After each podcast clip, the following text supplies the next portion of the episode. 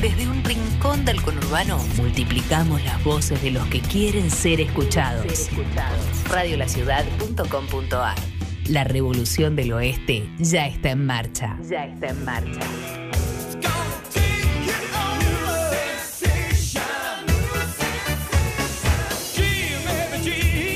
Suena New Sensation, están los trillizos por ahí, brilla, luz, paredón.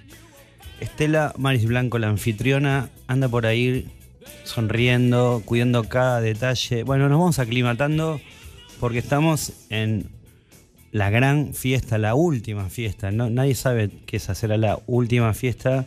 Estamos entrando en clima en la gran novela de Ángel Salvador. Ángel Salvador, cada vez que saca una novela, arma un quilombo hermoso todo el mundo comenta los libros de Ángel Salvador. Este es el segundo, Ángel está del otro lado. Estoy muy contento de que estés aquí.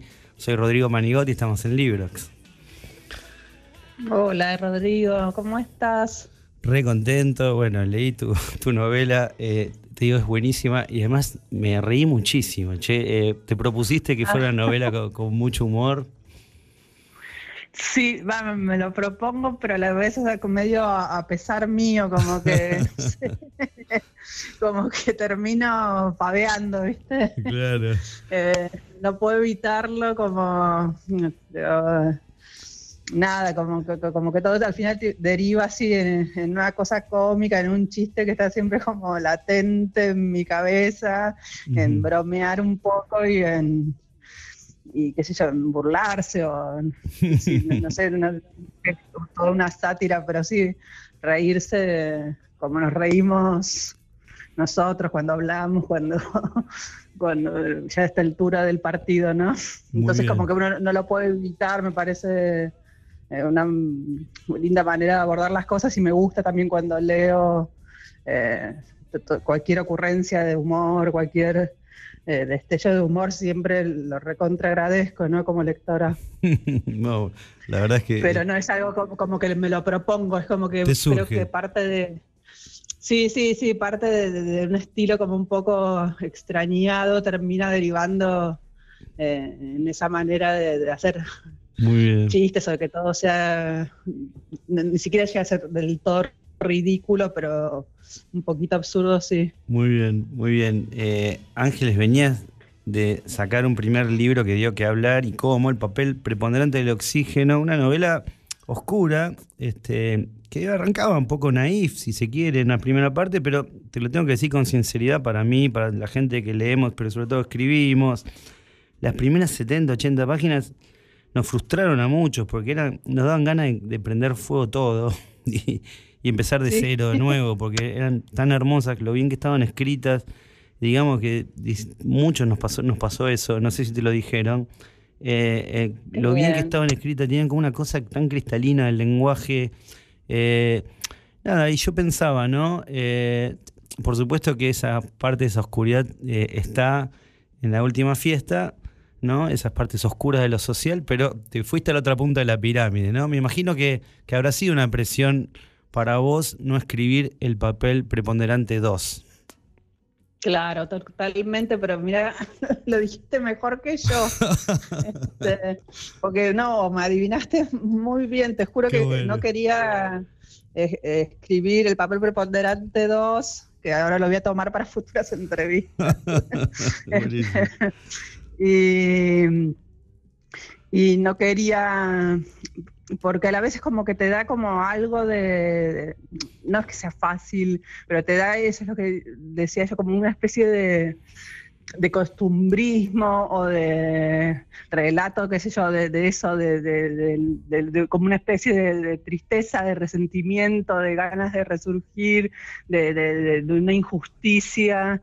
Eh, que está dada por, por alguien que está en el, en el fondo de, de todo, que, que, es como fácil para, para escribir.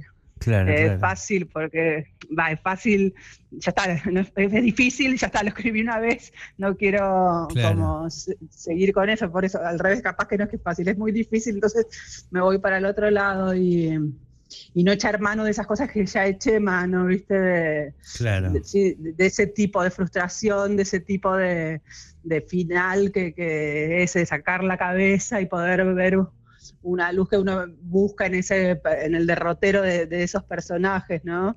y a la vez también te da como eh, nada, como, como eso, como una especie de, real, de costumbrismo, ¿viste? el tachero, la peluquera, todo eso como que, ya lo había hecho y, sobre todo me, gusta como mucho el tema de, la ciudad, de describir la ciudad y, bueno, la, la, describo desde otro lado y, en, esta novela y elegí irme a, eso, al otro extremo de la pirámide, como decís vos, para también como para, para revertir la, como la noción de injusticia, digo yo, viste, como que, no esté, que, no arranquemos como menos 10, claro. ¿viste? sino que, estos, estos personajes por lo menos arranquen distinto y la injusticia o la neurosis pasa por otro lado, no por el, por el lado de, no tener guita, ¿viste? De, estar galeando, de estar buscando el mango o de no haber tenido desde la infancia guita.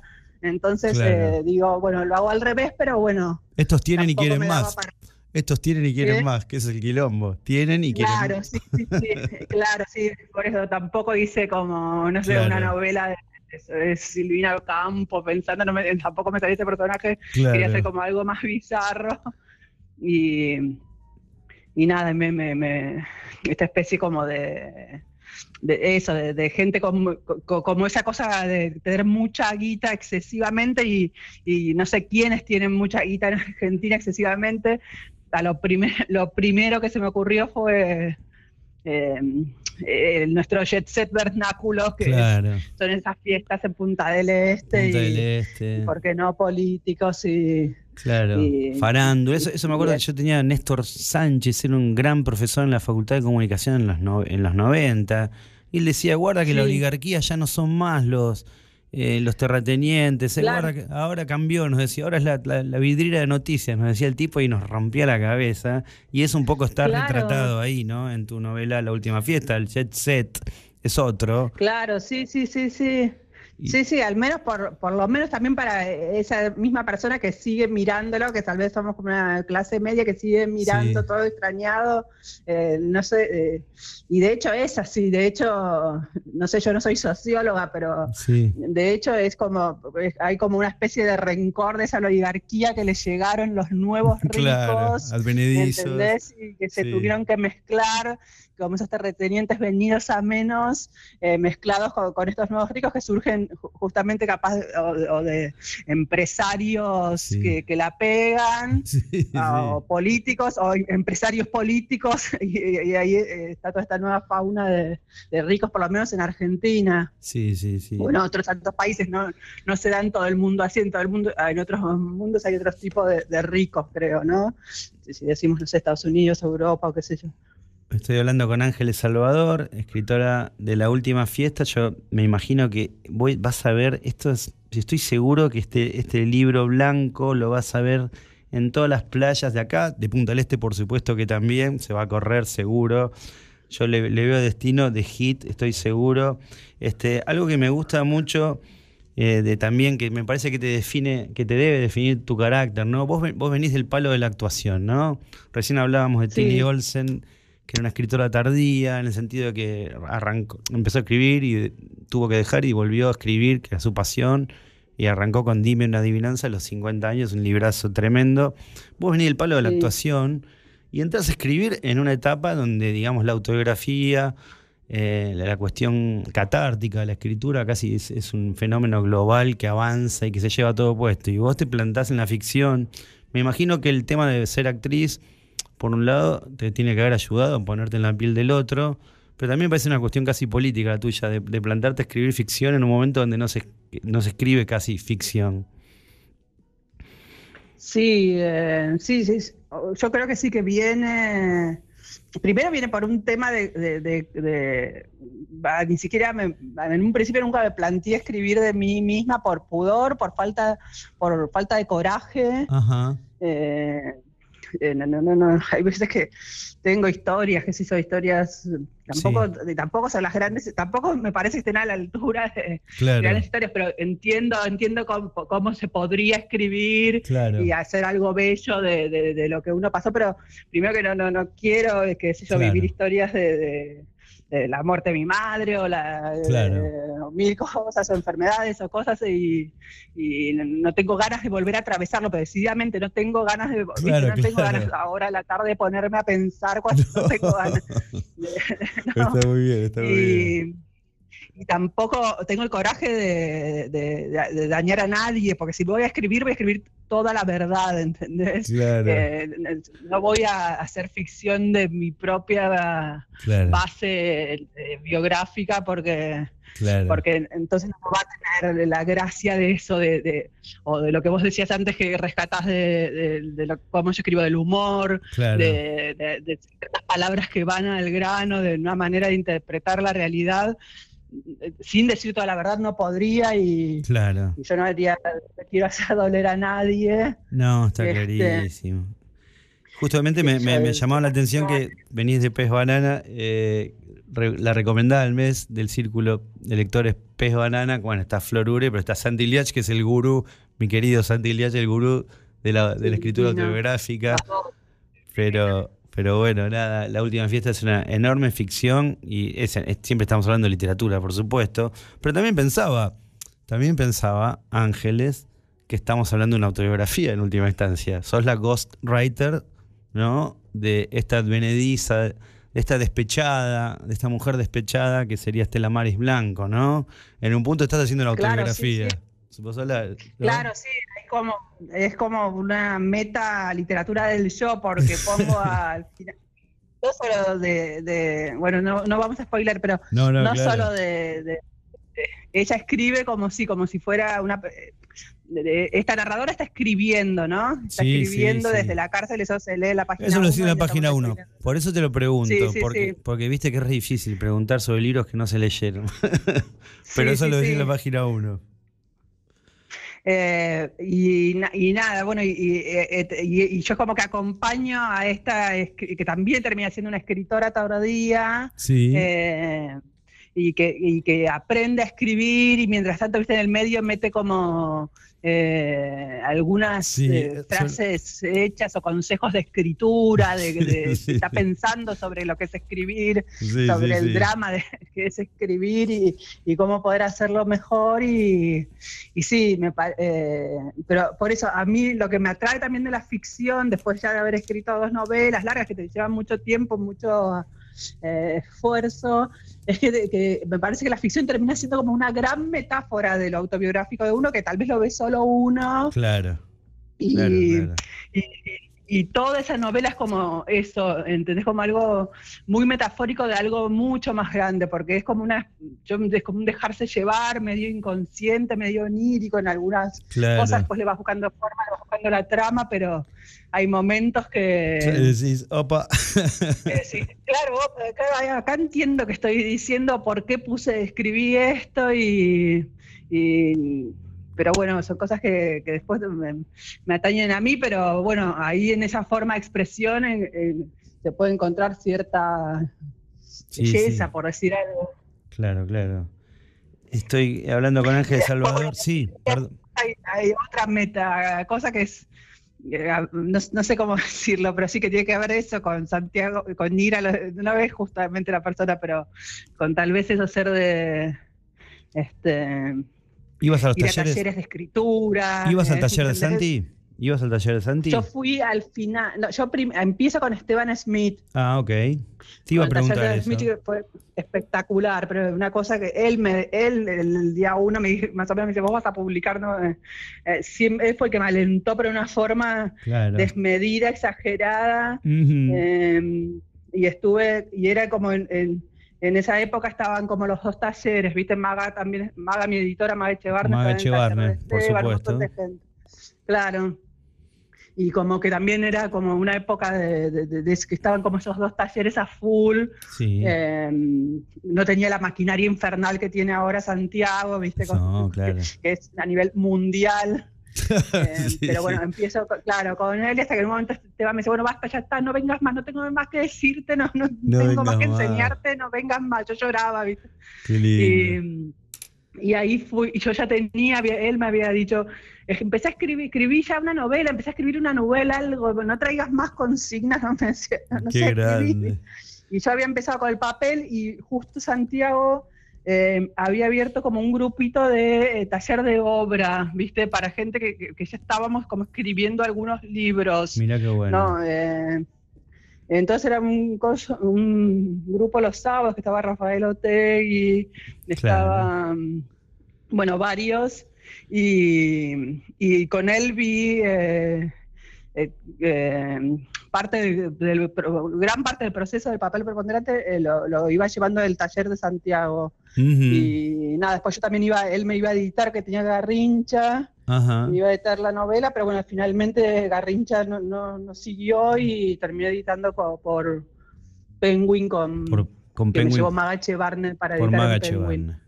Mira vos el de Sí, por el sello Reservador Box, pero bueno, la, la, editorial grande es Penguin, ¿no? Claro, claro. Te iba a preguntar justo, Ángeles, por los talleres, así que buenísimo me contestaste eso. Tengo un par de preguntas muy literarias. Una es la finca, ¿no? Donde transcurre la última fiesta. A mí me gusta, no sé, había pensado en algunas lecturas, ¿no? Eh, acá, perdón si me luzco o me quiero lucir yo, me sacas a escobazos, ¿eh? Pero pensaba en algunos, algunos, cuentos, algunos cuentos de Richard Yates, por ejemplo, eh, que unas casas en Los Ángeles, o uno de Deborah Eisenberg, donde las casas son como protagonistas, ¿viste? Eh, Ay, me encanta, me encanta, me encanta. no, los cuentos de Richard Hayes no los leí, pero leí los poco, la verdad, pero leí Los Enamorados que me fascina. Y Deborah Eisenberg era una de las cosas que yo leía para hacer este libro, pero ah. ves que me leíste muy bien. Ah, bueno. Porque es como, eh, ay, eso, esto que vos decís te frustra, este, haber leído eso. A mí me pasa con esta mujer, es como una cosa que me agarro la cabeza. Ah, bueno, esa finca de verano, ¿viste? Que, que es una casa donde que se come a los protagonistas, qué bueno. Claro, yo había empezado todo esto y de repente me cae este libro de... Sí, eh, Taj Mahal, claro. Me equivoco y me dice, me equivoco, viste que hay dos, que hay Chai y Kia. Sí, sí, es Chai, Chai, bueno, de sí. Kia, de Chai, bueno, de Chai, editora, y digo, ay Dios, esto es medio parecido, pero lo, lo canchero que lo hace, lo vi, eso me, a mí me fascina eso, lo inteligente, lo que van y vienen y ah, Bueno, increíble que hayas... Ah, qué bueno. y alguna mini, mini cosita, ¿viste? Sí. En la manera como de pensar en el medio quise hacerle a ella, de ella en este ah, libro.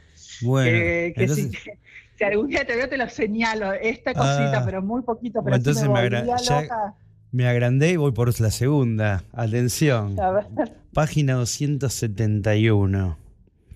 Acá. No está arreglado esto, ¿eh? No, no, no. no te juro, no. digo a la gente. No, no, pues esto lo hice con María Negroni hace poco, le hablé de la invención del azar, no coincidimos, erré, pero después, claro, María, María había leído a Edmond Chavez, igual que Paul Oster, que había leído la invención del azar, o sea que en algún punto todo venía de por ahí y lo suelo hacer y me ah, arriesgo y a veces le erro y a veces no, pero está buenísimo. Yo acá en el 271, eh, no quiero spoilear tampoco, pero eh, desde la cárcel, eh, la, protagonista, que es una señora uruguaya de clase media alta, ya está en la cárcel y ya está avanzada, digamos, ¿no? De su prisión, su, estadía en la prisión. Entonces me imagino que el lenguaje se le, se le trastoca un poco, se pone más ¿cómo se dice? Más tumbero el lenguaje. Y dice, me pasé siete meses en la cárcel como pez en el, en el agua, caminando entre el turraje sin miedo y sin miramientos. Una que otra vez me espeluznó, pero el papel de antropóloga se diluía porque se caía de maduro y uno no es innoble. Y dije, Onetti, el pozo. Le erré. Ay, mira. Le erré porque digo uruguaya. Ah, no, claro. pensé, el pozo, el pozo también es una autobiografía, ¿viste? Eh, también es un auto, es Linacero, y Betina González lo había sacado hace poco, como lo había traído. y pensé, dije, estabas homenajeando en Uruguay a, a Onetti. No, bueno, le erré, pero viste, como te habías puesto así. No, no necesariamente, pero me fascina Onetti. A mí, bueno, me encanta toda la literatura uruguaya también, ¿viste? Claro, claro. Viste que hay hombres, la abuela, no sé qué, algunas boludeces, y me encanta, me encanta Onetti, me encanta Lebrero, me encanta todos. Este, no, como ahí te ponías, eh, te ponías muy eh, brava en el lenguaje me y, y, medio y muy eh, nihilista y, y, con una poesía así muy cayengue, pero hermosa. Dije, uy, pensé que era como un homenaje velado. Esto me encantó, ¿no? Entre el turraje sin miedo y sin miramientos. Me pareció netiano, seguro que mis amigos de La Mancha se deben estar riendo. Y después también esta frase, tío, todo es tan impune para una mujer cuando no siente amor, sino más bien desprecio, que es maravillosamente asqueroso. Eso es Sonetti 1, la Facultad de Uruguay. Pero bueno, nada, Ángeles, volviendo a esta novela, yo te juro que en el verano te vas a cansar de ver en las playas la gente con el librito blanco, acá en Punta del Este, en todos lados, porque esto, esto va a ser un hit. ¿Tenés esa sensación? Y la, verdad que no sé, me a mí eh, eh, algo que, viste, uno hace prensa para difundir el libro, pero la verdad que las primeras eh, como lecturas buenas de que uno tiene del libro es con, con, los, con los periodistas especializados, con las críticas, con los que aman los libros y que ah, se toman este trabajo, sino algunos dicen, ay, me encantó, y ahí queda, y vos, ¿qué te encantó? Decime qué parte te encantó, viste como no, necesito que me cuenten entonces, este, no sé cuál era, digo, en relación a si es hit o no, algunos que te ponen la encantó, o si no, muchos viste que te ponen, ay, recibí el libro y ponen la foto, pero es que lo recibieron, después no sé si lo leyeron. Léelo, guacho. para, bueno, tengo que difundirlo, es, eh, es, es, mi vida, eh, ver si, eh, si que, vaya bien con este libro, pero bueno me llegan tantas noticias, me llegan cuando esto, con estos intercambios que son, la verdad que son gloriosos, con esto que vos me acabas de decir, esto o la guía que hicieron en Pez Banana, y de repente me sorprendo con, todo eso que... Pero no sé, lo del hit... Bueno, bueno. Es una expresión de deseos y y una sensación, ¿viste? Me parece que tocas temas que se viene el verano, eh, los temas son muy actuales. Me parece también el tema de la grieta está muy bien trabajado porque no, no, no, eh, no está, está es escrito en modo elusivo también, ¿no? Sí, sí, sí. Eh, en eso también me ha hecho Maga, ¿viste? Maga me la verdad que en eso me en, que la gente construya por ejemplo, ayer con Diego, Diego Guedes, que es un gran lector, Diego Guedes, eh, periodista, ah, escritor también, él me decía, es tal, el político, el, marido de, la protagonista, de Estela Maris Blanco, el, político Guillermo, yo le decía, es tal, porque a mí me hacía acordar, ¿sabes a qué, Ángeles? Algunas noches que los músicos, nos íbamos, con, me iba con otros músicos amigos de Garrón, a esos lugares que realmente yo solo no podría entrar. Isabel, ¿viste? Bolichas reductos exclusivísimos donde estábamos abrazados en un momento con los babasónicos y con Treseguet y qué sé yo, y, Coppola, ¿viste? Yo le pedía en el baño un café veloz a Coppola en broma y, y decía, ahí no, no, pagué nunca nada y fui algunas noches y digo, estabas hablando, bueno, esto, eso es la última fiesta. Y entonces a mí me da la sensación de haber estado en la última fiesta con toda esa gente y con empresarios pesqueros españoles, ¿viste? Que no sé, que eran multimillonarios. Bueno, ese tipo de, cosas simpáticas. Eh, nada, ese mundo está muy bien recreado y la apuesta es quién es Guillermo, ¿no? Ahora me a acordar. Ah, ¿quién, quién, es Guillermo? De eso hablamos con. Y, y me decía, no, es tal. Y yo le decía, no, es tal. Y, esa discusión hermosa ya está cruzando, por lo menos, el, ámbito literario porteño y argentino, sospecho. Bueno, te, te, propusiste armar un Frankenstein no, así. Después hay cosas que te juro que las hice antes y que después, viste, cuando dicen la, la realidad supera la ficción. Claro, después en las últimas noticias de, preeleccionarias, preelectorales acá en, Buenos Aires, hubo muchas cosas que digo, bueno, yo tengo que ya mandé el PDF antes, que no me copié, yo, que ellos se copiaron de la realidad se copió. Claro, pero, armaste un Frankenstein, me imagino, ¿no? No un tipo reconocible, sí, no, no, un Frankenstein total y... Sí, sí, sí, un Frankenstein total. Bueno, Ángeles, hermoso hablar con vos, hermosa tu predisposición a, la entrevista. Te deseo lo mejor. No, por eh, favor. Y me bueno. encantó, me encantó que me invitaras y, y nada, y más, estoy re contenta con la charla, con todo lo que ah, me aportaste a mí como escritora. Eh, Qué bueno. Después te voy a preguntar que anda pensando que de qué tiene que ser la tercera novela que estoy con ese tema. No, eh, y me parece que se viene eh, la... la- eh, hay que hablar con Liach. Liach ya sé de qué quiere que sea, pero bueno, eh, es todo un tema. Lo, charlaremos algún día, ¿no? Eh, la, escritura autográfica es muy hermosa y a la vez es muy difícil también. Todo lo que dijiste vos me toca tan de cerca porque yo elegí ese camino y abandoné la ficción, aunque siempre hay ficción, pero bueno, estamos hablando de vos. Me imagino que te va también en este, en esto de la ficción, ¿no? Y yo leo tantos autores excelentes de ficción que si te va bien ahí, ¿para qué te vas a mover, no? No, no, obvio, por supuesto, qué sé yo. Aparte, me da mucho pudor, la verdad. Sí. Eh, admiro los que a mí me, me- no sé, em, Pero mira los me da quilombos. bastante pudor, viste que algunas veces te hacen los- escribir de uh, Claro, mira los también tengo quilombos. miedo como irme de boca, viste. de- Mirá los quilombos que tienen. Carrera y Naugard y.